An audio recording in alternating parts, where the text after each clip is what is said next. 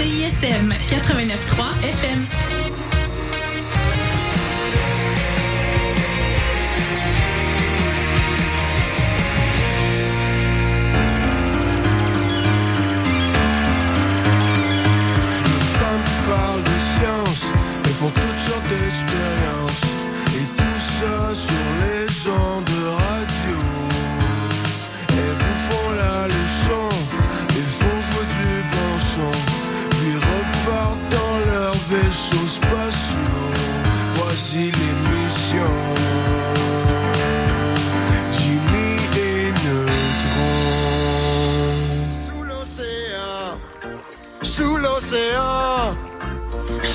C'est splendide, là où c'est humide, assurément.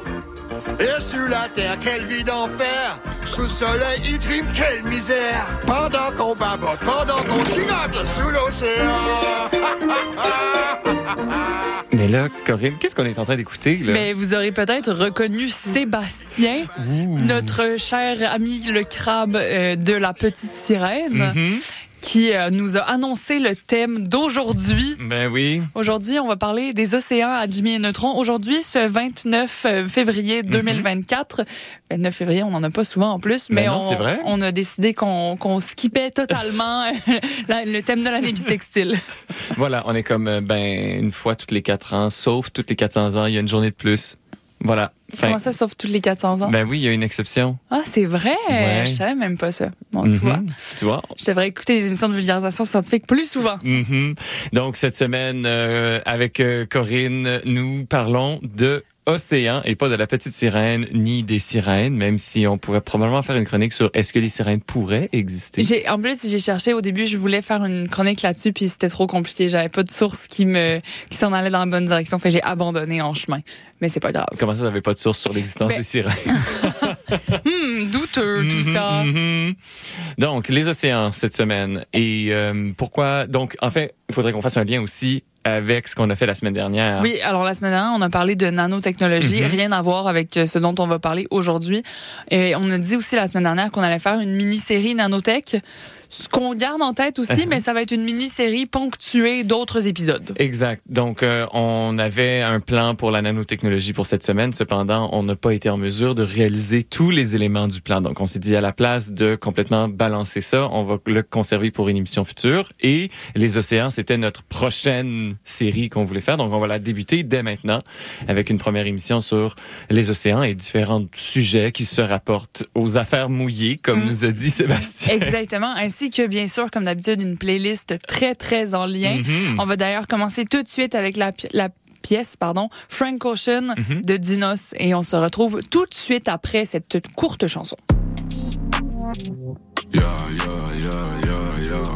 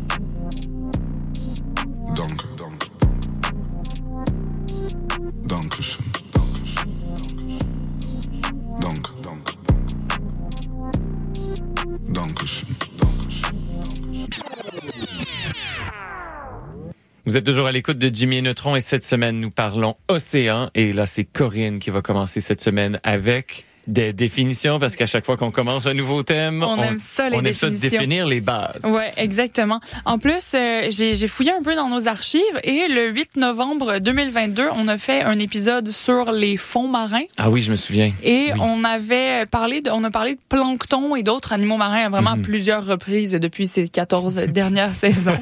Euh, puis là, au début, je savais pas trop vers quoi je m'enlignais. Je l'ai dit en introduction. Au début, je voulais parler des sirènes. C'était compliqué finalement. Donc, la première chronique, je l'ai intitulée Chronique à saveur. J'ai pas vraiment d'idée précise en tête. Donc, on va voir où ça nous mène. Mmh. Et je me suis dit, euh, tout d'abord, quelle est la différence entre un océan, une mer et un golfe? Ouais. C'est En plus, c'est quelque chose euh, duquel on a parlé avec mes collègues de lab l'autre jour. Tu sais, dans, on faisait juste discuter, puis ça nous est venu, puis je me suis, j'ai réalisé que j'avais de la difficulté à faire la différence entre tout ça. Donc, on va euh, parler de tout ça ensemble. Donc, j'ai d'abord deux définitions qui viennent du Larousse euh, pour euh, océan, qui dit donc c'est que c'est une vaste étendue du globe terrestre couverte par l'eau de mer. Alors là, c'est drôle parce que c'est de l'eau de mer, mais on parle déjà des océans, donc ça c'est déjà confus. Et on précise entre parenthèses océan mondial lorsqu'il s'agit d'envisager l'ensemble de l'eau océanique considérée comme un système énergétique ayant des interfaces avec les milieux solides, donc le fond, et gazeux, la surface. Euh, en sont exclus les mers caspiennes, mer d'Aral et mer mor- morte, pardon, qui sont en réalité des lacs. Oui, mais ils sont juste salés. Oui. Ah, Euh, oui. La mer morte est salée. Oui. Ouais, la mer. Oui, elles sont Oui, toutes salées, mais elles sont des lacs parce qu'elles sont enclavées Mhm. et qu'il n'y a pas de lien avec une plus grande étendue d'eau, il me semble. C'est juste qu'on n'est pas habitué de voir des lacs salés. Fait Oui, c'est ça, Ouais. exact. Et euh, la deuxième définition, toujours du Larousse, c'est euh, chacune des divisions majeures de l'océan mondial constituant de véritables entités géographiques partageables en régions. Donc euh, voilà, ça c'est les définitions du Larousse. Et ensuite, j'ai trouvé un article du magazine Science et Vie intitulé Quelle est la différence entre une mer et un océan Donc je trouvais que ça servait bien euh, cette chronique que je voulais faire. Donc d'abord, selon cet article, les mers et les océans sont des inventions humaines. Mhm. Qu'est-ce que ça veut dire exactement? En fait, c'est qu'on les différencie euh, par des conventions, ce qui fait que c'est pas nécessairement objectif et que c'est plutôt difficile à différencier. Tu sais, c'est pas comme deux objets qui sont fondamentalement différents. Il y a beaucoup de caractéristiques qui sont communes. Ceci dit, une des choses qui les différen- qui différencierait une mer d'un océan, ce serait surtout la taille pour commencer. Donc, un océan, c'est beaucoup plus gros qu'une mer. Mhm. Euh, le plus petit océan est l'océan Arctique qui fait entre 12 et 14 millions de kilomètres carrés selon les sources, alors que la plus grande mer, qui est la mer d'Arabie ou aussi connue sous le nom de mer d'Oman, euh, fait environ 3,5 kilomètres, euh, 3,5 millions pardon de kilomètres carrés. Donc c'est quand même quatre fois plus petit. Mhm. Donc le de, de plus petit océan versus la plus la plus grande mer. Et la mer d'Arabie étant une partie de l'océan Indien lui-même. Oui, Ouais. ouais, exactement. C'est comme une- un petit bout enclavé, Mhm. justement.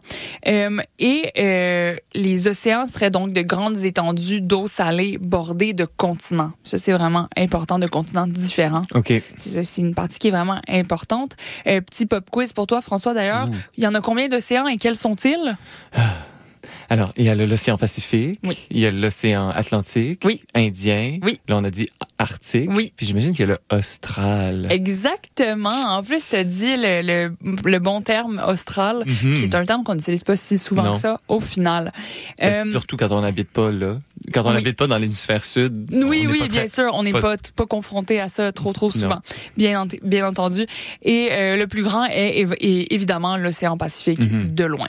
Euh, les mers, quant à elles, il y en existe deux catégories. Il y a les mers bordières et les mers annexes. OK. Euh, les mers bordières sont circonscrites par des îles, des péninsules ou même parfois des hauts fonds.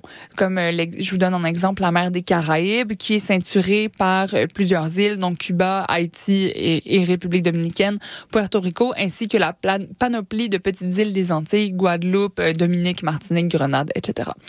Euh, il y a certaines mers bordières qui sont très profondes, comme la mer de Norvège qui descend à près de 4000 mètres, ou la mer de Corail qui est euh, entre, euh, je pense, c'est la Nouvelle-Calédonie et l'Australie qui descend presque à 9000 mètres de Mm. profond, alors qu'il y a d'autres mers bordières qui, elles, sont très peu profondes, comme la Manche ou la mer du Nord, c'est 200 mètres tout au plus. Donc la profondeur est pas vraiment une caractéristique Mm. en soi. Les mers annexes, quant à elles, sont enclavées et reliées à l'océan par un petit cours d'eau, comme par exemple la mer Méditerranée qui est Mhm. reliée à l'Atlantique par le détroit de Gibraltar. Euh, comme elles sont enclavées, elles sont souvent soumises à plus d'évaporation et seraient plus salées par, euh, par Ah. conséquent. Par exemple, la mer Baltique est alimentée par plusieurs fleuves et elle, elle a une salinité qui varie de 5 à 10 grammes par litre, ce qui est très peu quand on compare, par exemple, la Méditerranée, euh, qui, elle, avoisine les 39 grammes par litre. Euh, la mer Rouge, on est autour de 41. Et euh, c'est la mer Morte qui gagne la Oui. palme de la salière avec près de 275 grammes par Ouais, litre, qui est énorme. Ouais. Et les océans, quant à eux, euh, varient autour de 35 grammes par litre. Donc, plus proche de la Méditerranée, euh, mais quand même beaucoup plus concentré que la mer Baltique.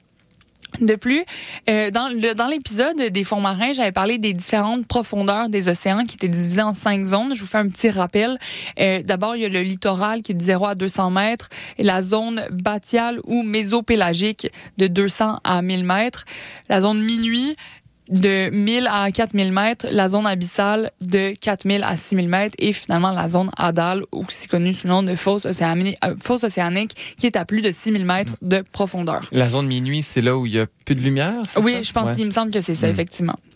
Et en fait, la profondeur moyenne des océans se situe autour de 3940 mètres. Euh, et c'est dans l'océan Pacifique qu'on trouve l'endroit le plus profond de la Mhm. planète, le Challenger Deep, euh, dans la fosse océanique des Mariannes. Euh, et ça, c'est une profondeur de 10 925 Ouais, mètres. c'est est- pas mal, ça. C'est pas mal cru, effectivement, la fosse des Mariannes, qui est euh, à l'est du Japon et des Philippines. Puis finalement, pour conclure ma chronique, je suis allée chercher quelques définitions euh, de sur le site Alloprof. Oui. Sur euh, l'hydrographie, j'aime beaucoup le site Alloprof. Je trouve que c'est tellement bien fait. Euh, et là, je me suis dit que pourquoi je n'irais pas te, te faire un petit pop quiz encore Aïe, une aïe, fois, aïe. François. Euh, c'est pas si, ben, en tout cas, je dis ça, je sais pas encore, mais euh, fait, je vais te donner des définitions, puis Hmm. tu dois me dire le type d'étendue d'eau duquel il s'agit. Alors, on va commencer avec une facile. Une grande étendue d'eau salée, plus petite et moins profonde qu'un océan. Une mer. Oui, bravo. Bravo. Et euh, là, bon, OK. Un endroit où la mer avance à l'intérieur des terres. Un golfe? Oui, un Oh, golfe, yes. un golfe. Euh, un endroit où la mer avance à l'intérieur des terres, mais qui est plus petit qu'un golfe. Un estuaire. Ah. Non, j'ai pas estuaire dans ma liste. Non, c'est une baie. Une, ah, c'est juste une baie. Ouais, une une Mon. Dieu, je suis allé trop compliqué. Ouais, t'es allé euh, trop compliqué. En tout cas, là, ça va comme ça avec euh, avec euh, tout plein de tout plein d'autres définitions. J'avais aussi une étendue d'eau généralement douce qui peut varier en superficie et se trouve à l'intérieur des terres. ah, là, c'est un lac. C'est un lac, C'est un lac. effectivement. Et finalement, un très petit cours d'eau. Un ruisseau? Un ruisseau. Ah. Ah, t'es donc bien bon en hydrographie, Ben oui. François. Félicitations. Donc, c'était... On dirait presque que j'ai euh, fait une formation là-dedans. Mais oui, puis c'est pas le cas. Ben, mettons, le génie civil, euh, on, Tu pense, touches un beaucoup- petit on peu? pense beaucoup à l'hydrographie. Ouais, j'imagine. Donc c'était ça ma première chronique donc pour euh, mettre la table et euh, les définitions sur ce qu'est une mer, ce qu'est Mm. un océan. Et apparemment aussi j'ai lu vite fait que les mers seraient plus auraient une plus grande diversité d'animaux marins. Ah. Ouais. Est-ce que, Que- c'est parce que est-ce que ils font le ratio avec la surface? Ouais. Si c'est le cas, ben c'est un peu on s'y attend. En tout Puis cas moi je m'y que Comme c'est attendrais. plus petit, t'es toujours plus proche d'une côte, puis il y a peut-être plus Puis il y a de plus de nutriments. de et d'autres animaux que tu peux manger ou, ouais. ou autres plantes marines. Mm. Qui sait, en tout cas. Mais bref, donc euh, c'était ça pour, euh, pour euh, cette toute première chronique. On va poursuivre en musique Mhm. avec la pièce Océan de M. Et on se retrouve après pour euh, les chroniques de François.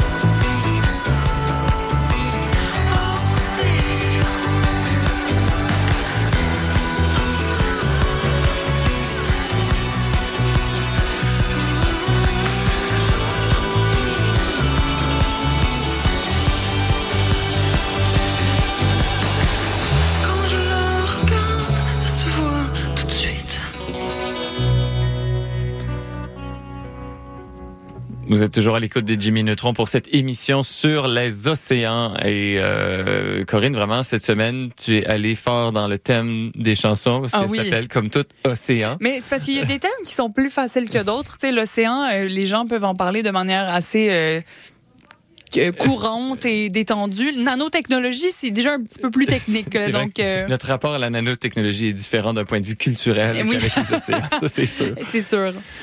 Euh, alors, Corinne, j'ai une question pour toi. Ouais. C'est quoi ton corps de plage parfait? Ah, c'est, c'est, ça peut être compliqué, ça, comme question. Euh, oui. C'est un corps euh, dans lequel tu es à l'aise de Oh. porter un maillot de bain. Ça, ça, on aime ça, cette réponse-là. Ouais. Donc, si on se fie à l'évolution. oui. j'ajoute avec de la crème solaire. Avec de la crème solaire, voilà. Donc, le corps de plage parfait, si on suit à l'évolution, ce serait celui du crabe.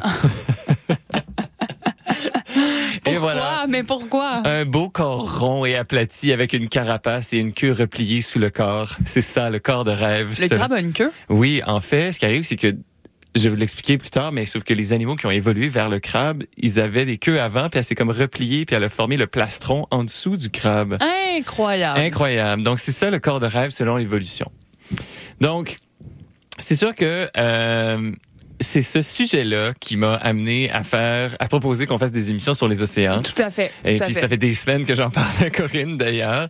En fait, euh, l'idée que la forme de crabe est une forme désirable au niveau de l'évolution, ça vient à peu près de 2020, quand apparaissent sur le net là, différents mimes sur l'idée que les crabes sont une forme favorisée par l'évolution, ou encore on retrouve aussi la version que tout va éventuellement évoluer vers la forme de crabe. OK. Donc, c'est pas 100% vrai. Et aussi, depuis l'apparition de ces blagues-là sur Internet, de ces petites capsules, ben, il y a différentes personnes euh, qui étudient les phénomènes biologiques et évolutifs qui ont comme répondu aussi à ça. Mm. Donc là, on est comme quelques années plus tard et on va retrouver entre 2021 et 2023 plusieurs articles qui viennent expliquer, en fait, est-ce que on va évoluer éventuellement vers le crabe? Est-ce que l'être humain va évoluer vers le crabe? Donc, ce qui est vrai. Plusieurs fois dans l'évolution, différentes espèces ont évolué pour prendre la forme qu'on associe à un crabe. Donc ça, c'est vrai. Donc ça, c'est la surprise, en fait, c'est que il y a des vrais crabes et il y a des faux crabes. Des faux crabes. Ben oui. Et donc, euh, les espèces qui sont des vrais crabes, ben leurs ancêtres d'une lignée très très lointaine étaient des, Des crabes, crabes.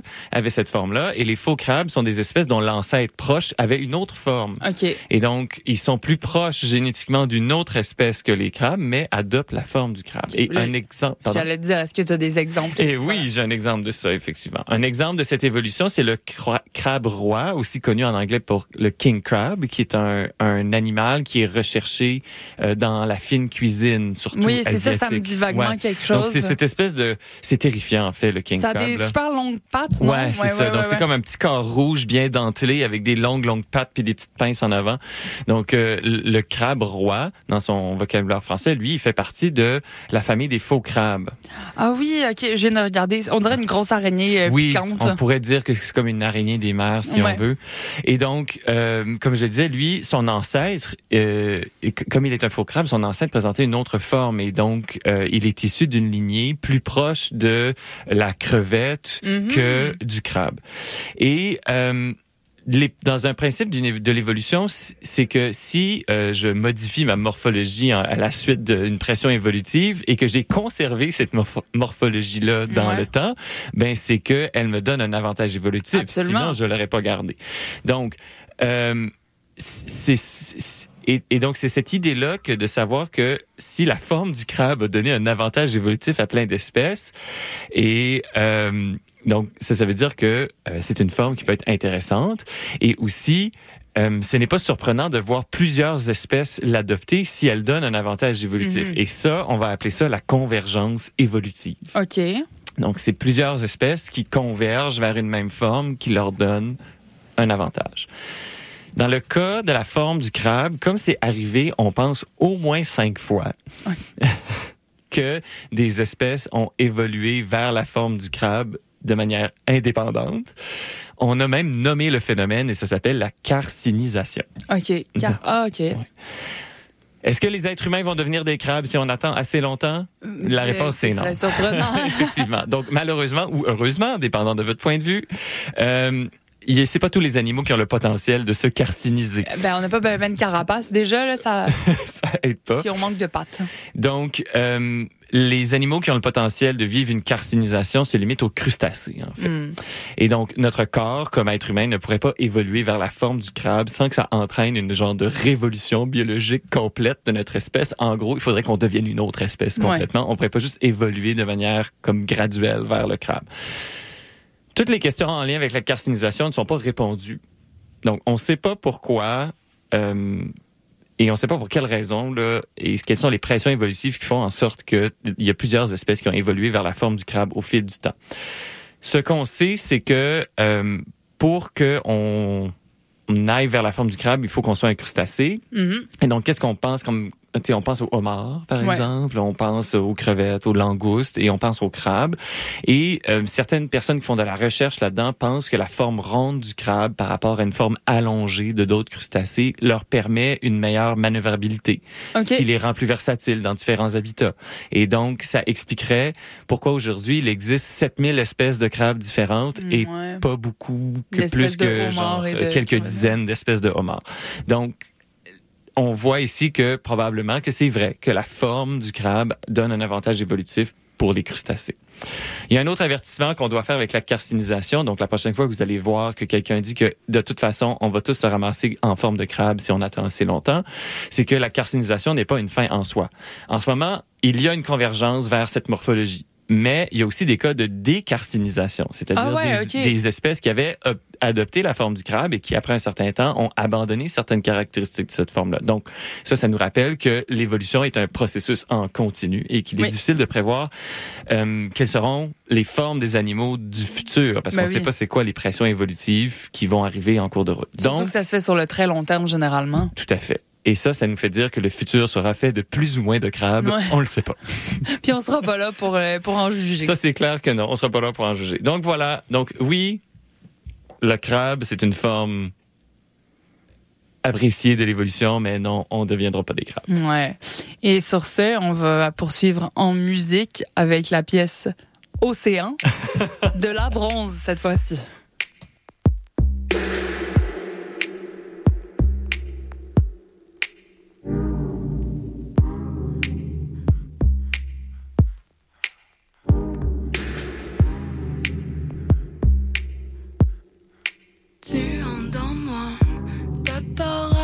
Les yeux, ensuite avec ta voix.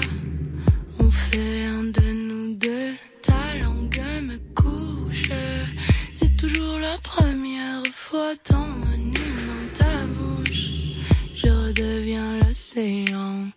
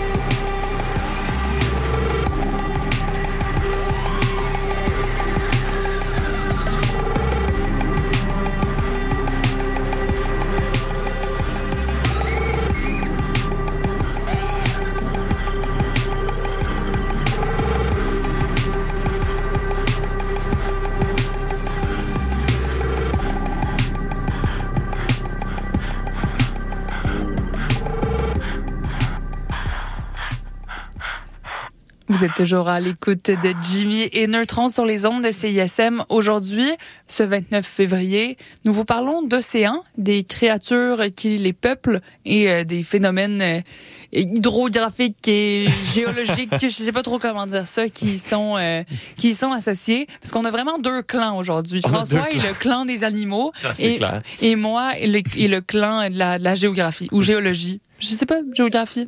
Moi, un heureux mélange des deux. En tout cas, moi, j'ai clairement profité de ce thème pour parler d'animaux. là. Vous savez euh, que je, je n'en manque jamais d'occasion Ouais, de faire ça. ça. J'aurais pu faire ça aussi en plus. Moi, je suis une grande fan euh, de méduses, mais euh, Ah. je pense que j'avais déjà fait des chroniques là-dessus, mais peut-être que ça va être pour la, la prochaine émission euh, Le- sur les océans. Qui Parfait. sait? Qui sait? Mais là, on parle pas de ça aujourd'hui. Non, en fait, pour le moment, je vais vous parler d'un drôle de phénomène dont d'abord j'avais j'avais pas du tout idée que ça existait.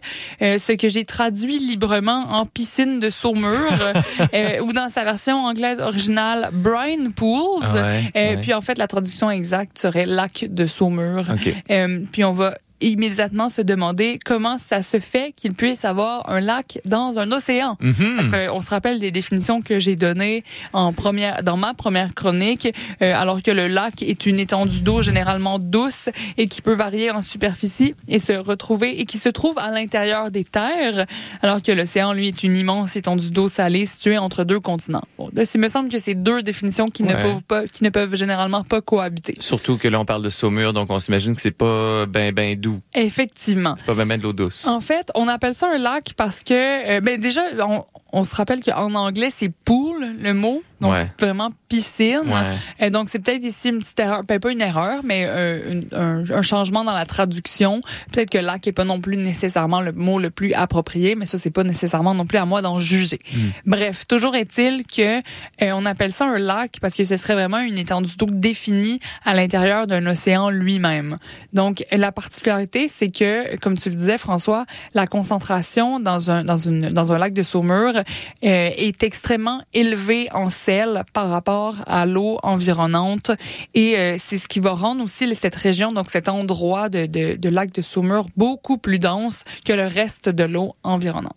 Et euh, la concentration en sel serait de 3 à 4 fois plus importante dans ces étendues d'eau très spécifiques. Et on va les retrouver euh, sur le plancher océanique, donc quand même à une bonne profondeur. Et euh, il y a vraiment apparemment une délimitation claire, des fois même avec une espèce de berge, si on veut, ben pas une berge en, en soi, là, mais comme un, un contour un peu plus clair. Et euh, on pense que euh, les lacs de Saumur auraient vu le jour lorsqu'il y a eu des évaporations importantes il y a des millions d'années et qu'il y aurait eu donc une formation de couches de sel qui aurait ensuite été enfouie sous des couches de sédiments. Puis finalement, quand euh, l'océan a pu atteindre, quand, dans, dans le fond, ça s'est évaporé, puis finalement, il y aura eu de l'eau Ouais. des d'autres millions d'années plus tard, ben on aurait pu euh, avoir accès à ces couches de sel enfouies, dissoudre le sel de façon à créer une espèce de saumure très concentrée qui ensuite s'échapperait euh, du plancher océanique pour créer euh, donc ces lacs de saumure qu'on retrouve à l'intérieur des euh, de certains océans.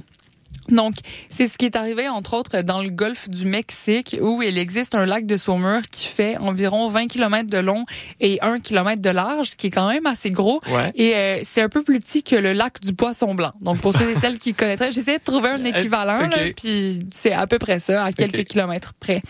Euh, et donc, il y a quelques années, euh, écrit ça, mais c'est une blague, là, à l'époque du Jurassique, donc il y a quelques millions d'années, euh, l'actuel golfe du Mexique était en fait une mer peu profonde. Puis éventuellement, euh, par des mouvements géologiques, elle a été coupée du reste de l'océan et s'est tranquillement asséchée, créant, comme je le disais, une croûte de sel, euh, pouvant euh, parfois atteindre jusqu'à 8 km d'épaisseur, ce qui est gigantesque Ouais. pour, pour une croûte de sel. Puis après un moment, la connexion avec l'océan s'est réouverte et ça s'est approfondi. Il y a eu des couches de sédiments par-dessus, comme je le disais, et la couche de sel s'est également fragmentée. Il y a certaines parties euh, euh, qui, comme je le disais, étaient recouvertes de sédiments. Plus, à- plus les années passaient, plus les couches de sédiments aussi se sont épaissies, enfouissant le sel toujours plus profondément dans la croûte terrestre.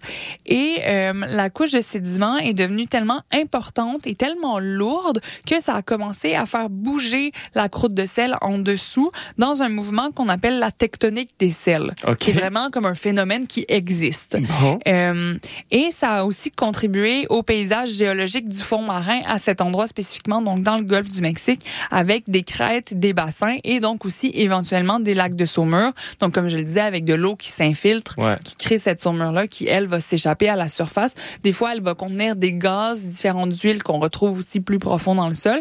Et par contre, j'ai pas réussi à trouver pourquoi euh, ça reste ensemble puis que ça se diffuse pas dans le reste de l'océan. Peut-être c'est justement une euh, avec la, la, Une la question de chimie des solutions, Ouais, exactement, une, c'est- une- une des densités, je pourrais pas dire. Je pense que c'est assez récent comme découverte aussi, donc ils ont pas pu complètement euh, en comprendre tout ce qui euh, tout ce qui est derrière tout ça. Exactement. Puis, euh, éventuellement, euh, évidemment, les lacs de saumure sont si concentrés en sel que la majorité des animaux ne peuvent y vivre. C'est Mm. normal. Euh, on peut cependant retrouver des colonies d'halophiles. Donc, c'est des micro-organismes qui, eux, peuvent vivre à de telles concentrations de sel et en fait qui ont besoin de ces concentrations-là pour survivre. Et il y a aussi quelques lacs de saumure qui sont entourés. C'est que ça, je disais tout à l'heure, un peu avec une berge. Donc, des fois, il y en a qui sont entourés d'un type de moule qui ont des bactéries dans leurs branchies qui vont utiliser le de la saumure et pour se nourrir. Mais comme elles sont en symbiose avec la moule, euh, ce que la, la bactérie va produire de l'énergie pour la moule. Donc, ça fait un, une espèce d'environnement autour de ces lacs de saumure-là qui euh, vient contribuer aussi à la diversité qu'on peut Mhm. voir dans le fond euh, de ces océans ou mers qui contiennent les lacs de saumure. Euh, par contre, euh, de, d'un, il n'y en a pas partout, là, des lacs de saumure. C'est qu'il faut quand même que ce soit une situation géologique très, très particulière qui ait pu, qui ait pu mener à cette formation-là. Et apparemment, pour ceux qui ont été trouvés à ce jour, ils seraient vraiment très différents les uns des autres. Euh, récemment, en 2022, il y en a un qui a été identifié euh, dans les profondeurs de la mer Rouge. Donc, on se doute aussi qu'il en existerait ailleurs, mais Mhm. on n'a pas beaucoup plus de détails là-dessus. Donc, c'est ça la... Et- C'est un phénomène euh, qui existe, mais aussi c'est parce que je pense que tu peux pas tomber dessus par hasard, dans le sens où, mettons, toi et moi, on peut pas tomber dessus par hasard parce qu'on s'entend que ça a une profondeur beaucoup trop importante Ouais, pour qu'on aille se baigner là-bas. Oui. Euh, j'imagine que si je me trompe pas, celui dans la mer Rouge, c'est avec un avec Ocean X que ça s'appelle. Euh, je sais pas exactement c'est quoi là, mais c'est euh, probablement avec des des sous. C'est ça, c'est une mission pour explorer les fonds marins. Donc euh, avec j'imagine des sous-marins et euh, tout un paquet de technologies euh, inab- difficilement abordables Oui. pour les particuliers. Exact. Puis Euh, on s'entend, l'océan, c'est grand, là, fait que avant de trouver tous les lacs de saumure, euh, il y Exactement. aura peut-être du temps. euh. Exactement. Donc voilà, c'était ça la petite euh, truc inconnu qu'on peut retrouver dans les océans. Mais là, quoi que les deux exemples que j'ai donnés, c'est pas nécessairement l'océan non plus, c'est la mer Rouge et le golfe du Mexique. Euh, je sais pas justement, est-ce que les océans seraient trop profonds. Pour qu'il y ait parce que tu sais en tout cas comment les phénomènes ont été décrits pour ceux qui ont été trouvés à date c'est qu'il y a eu euh, une évaporation assez importante pour que le sel se ramasse en croûte. Tu sais Mhm. l'océan est tellement profond que Ouais. Je- Peut-être que c'est des lieux que ça s'est pas rendu jusqu'au fond. Exactement. Quoique, en même temps, ça fait tellement longtemps aussi que c'est difficile à savoir pour l'instant. Donc, certainement, je me doute, j'ai aucun doute qu'il va y avoir plus de recherches là-dessus puis qu'on devrait en, en entendre plus à ce sujet dans les prochaines années. J'ai hâte d'aller au prochain congrès de la tectonique des sels. voilà. Et sur ce, on va donc poursuivre en musique toujours avec une chanson euh, tout à fait reliée avec le sujet. Cette fois-ci, ça va être Océan Rouge de Flavien Berger et on se retrouve après pour, euh, je laisse-moi deviner, une chronique animalière. Ah ben peut-être.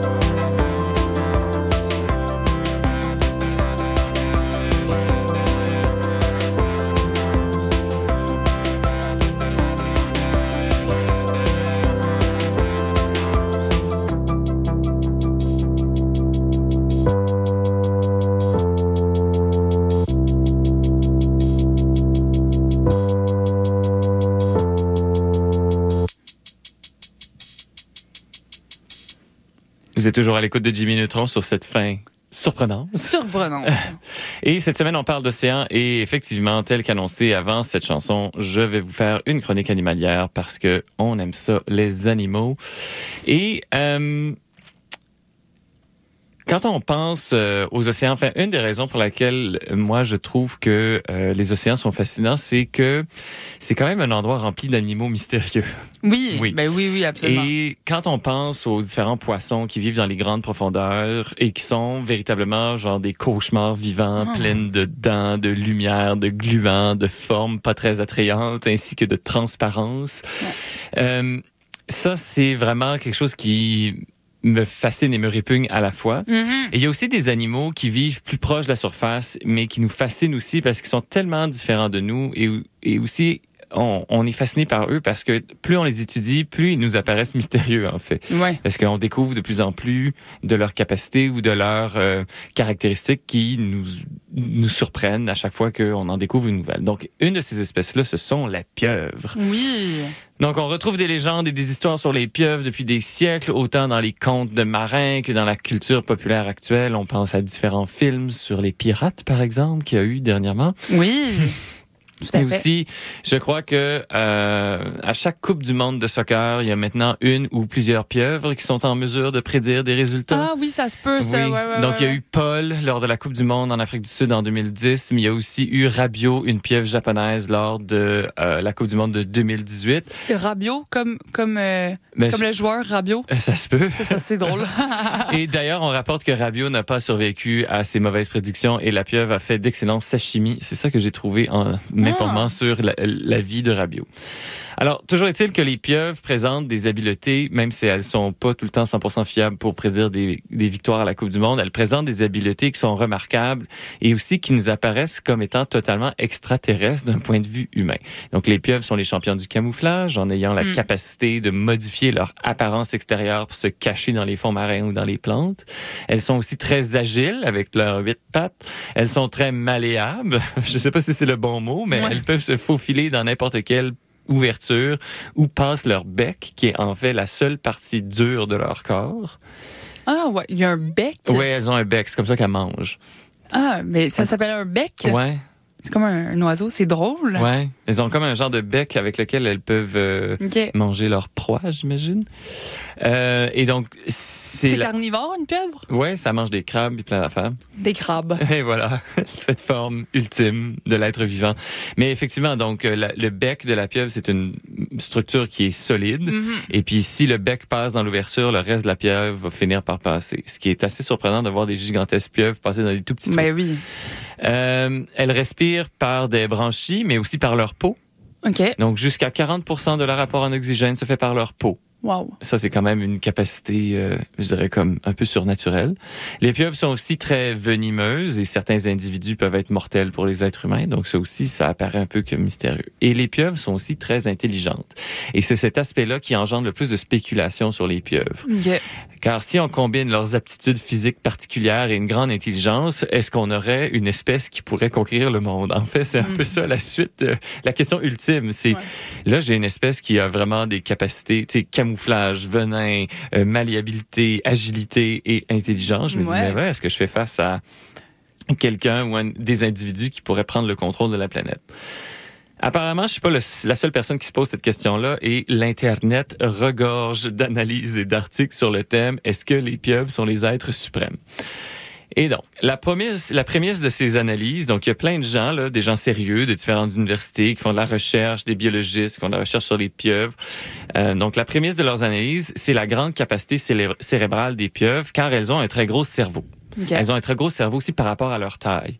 Et donc, ce gros cerveau se traduit aussi en une capacité cérébrale impressionnante. Donc, elles ont pas juste comme un gros une grosse base crânienne vide, elles montrent des aptitudes cérébrales intéressantes. Les pieuvres peuvent utiliser des outils.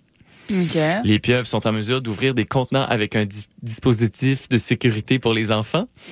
Tu sais, là, les fameux contenants qu'il faut Oui, appuyer oui, puis oui, machin. les pieuvres sont capables de faire ça. Imagine, même il y a plein d'adultes qui sont pas capables de faire ça. Ben, moi, l'autre jour, j'ai eu tellement de misère à ouvrir un bidon de liquide lave-glace là, que la pieuvre, elle aurait réussi, elle. Il y a aussi des, équipes de recherche qui ont fait des tests sur certaines pieuvres et qui ont montré que les céphalopodes, ça c'est comme la famille de la pieuvre, Ouais. donc là ils ont utilisé des sèches. Oui, OK. Et donc des sèches, c'est comme des cousines des pieuvres. Et elles ont montré que les sèches possèdent une grande capacité de contrôle de leurs émotions, ce qui laisse sous-entendre qu'elles ont des émotions. Ouais. Et donc ces derniers tests-là, euh, ces tests-là sont utilisés quand on fait passer euh, des tests aux enfants pour euh, suivre leur développement cognitif et émotionnel. Et donc les pieuvres ont été soumises à ces tests-là et elles ont passé haut la main. Elles ont démontré un grand contrôle euh, de leur personne. Wow. Il y a aussi, euh, ce qu'on remarque aussi chez les pieuvres, c'est qu'elles ont une grande capacité à apprendre et à trouver des solutions nouvelles à leurs problèmes. Donc ça, ça veut dire que quand elles sont face à un problème nouveau, elles sont capables de mettre en œuvre des solutions pour résoudre le problème. Ouais. Et là, il y a une petite histoire cocasse. En 2016, Inky, Inky, donc genre euh, Ah oui. en creuse, en tout cas, une pieuvre de- à l'aquarium national de Nouvelle-Zélande, elle s'est échappée la nuit de son aquarium. OK.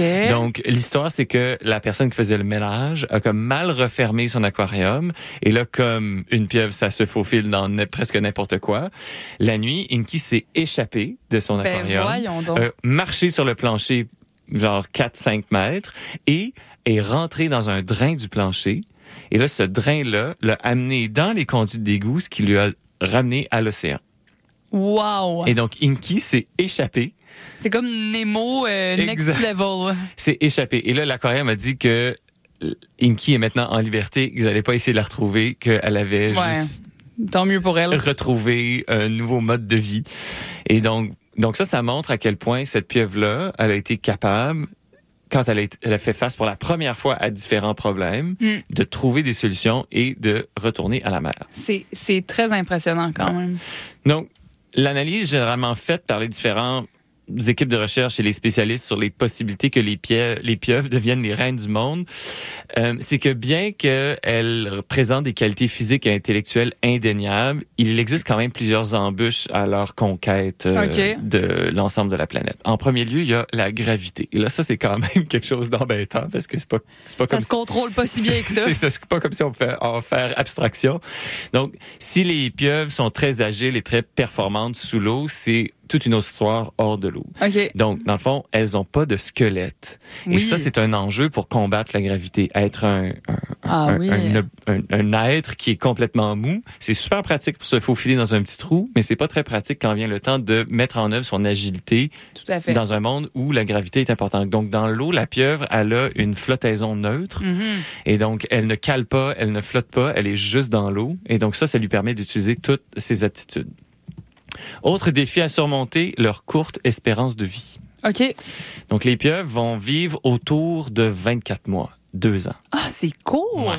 Et donc, euh, certaines espèces vont avoir des espérances de vie, espérances de vie pardon, plus grandes, jusqu'à 5 ans, mais pas beaucoup plus. OK, je savais pas. Et donc là, euh, on a la pieuvre géante du Pacifique, là, où je pense qu'elle s'appelle comme ça. Là. On la retrouve en Colombie-Britannique. là. C'est comme une espèce bien, bien commune. OK. Celle-là, c'est une pieuvre qui fait genre jusqu'à comme 20 mètres de long, là, Ah, avec toutes ses grandes tentacules. Mais ça, elle vit 5 ans. Donc, C'est fou comment ils sont capables de de- d'atteindre des aussi grandes tailles. super vite. Ouais. là. Ouais. Et donc, euh, ça, c'est un enjeu parce qu'il n'y a pas beaucoup de temps pour faire autre chose que survivre et se reproduire. Ouais. Le, ce faible temps est aussi en lien avec un autre défi. Et ça, c'est bien que les pieuvres aient une grande capacité d'apprentissage, leur courte espérance de vie limite aussi la quantité de connaissances qu'ils vont être capables d'accumuler au Oui. cours de leur vie. Ce qui n'est pas la même chose pour d'autres espèces comme les ours sont capables d'apprendre et là, ils vivent plus longtemps, donc ils sont capables d'avoir une accumulation plus grande. Donc, l'autre élément, c'est que les pieuvres sont des animaux qui sont très solitaires. Et, et donc, même dès la naissance, les jeunes pieuvres ne passent pas vraiment de temps avec leurs parents. Donc, ils sortent d'un œuf, ils sont prêts à opérer directement. Ouais, puis bye ils- bye. C'est ça. Et donc, il y a pas, ça, ça limite la capacité de l'espèce à transmettre les apprentissages entre les individus Ouais. et aussi entre les générations. On sait que les pieuvres sont capables d'apprendre d'une autre pieuvre. C'est juste que d'un point de vue biologique, naturellement, les pieuvres sont des animaux qui vont être seuls. Ouais. Et donc, euh, ça limite un peu l'effet d'éducation, mettons, Mhm. au travers d'une espèce. Alors que d'autres espèces comme les épaulards et les ours sont capables de apprendre à leur progéniture et apprendre à leur père des nouveaux trucs qu'ils ont Mhm. appris. Donc, reine des mers, mais pas encore reine des terres. Malgré tout, euh, peut-être une ouverture pour la pieuvre, pour sa conquête. Donc, il y a certains spécialistes qui pensent que euh, elle serait de bonnes astronautes Ah ouais. parce que euh, en état d'apesanteur spatial, on vient ici enlever Ouais. une des plus grandes embûches qui est la gravité. Donc, ça leur permettrait de retrouver euh, plusieurs de leurs caractéristiques physiques uniques. Malgré tout, il faudra encore trouver une solution à leur besoin d'être dans l'eau pour Oui. respirer. Donc, euh, jusque-là, les pieuvres vont rester très, très performantes dans les mers et pas d'inquiétude pour les êtres humains sur Terre. Mais la question qu'on peut se poser aussi, c'est est-ce que dans 100 000 ans, la pieuvre sera un crabe? Ah! On sait pas. On sera pas là non plus, On sera pas lu. Mais jusqu'à maintenant, on pense qu'il faut que tu sois un crustacé Ah oui, c'est vrai, c'est pas un crustacé, c'est ça que t'as dit tantôt. À croire que j'ai rien écouté au final. Mais on sait pas. Peut-être les pressions évolutives seront tellement fortes qu'elle deviendra crabe. Ouais, peut-être qu'elle va, euh, je sais pas, développer une carapace. Ouais. Comme si son bec s'étendait à, à tout ça. J'en sais rien. Donc un bec qui s'étend en carapace, je pense pas que. Ben en même temps. pff, écoute, les phénomènes évolutifs, euh, on sait jamais qu'est-ce que ça va donner, mais comme tu le dis si bien, à part si on découvre une manière très très efficace et très très stable de comme nous cryogéniser Ouais. pour des millions d'années. Donc ça ça Ouais, ça, déjà. sous- ça sous-entend aussi une source d'énergie et qu'il y aura pas d'autres changements. Je pense pas que nous allons faire face à l'évolution de la pieuvre vers le crabe.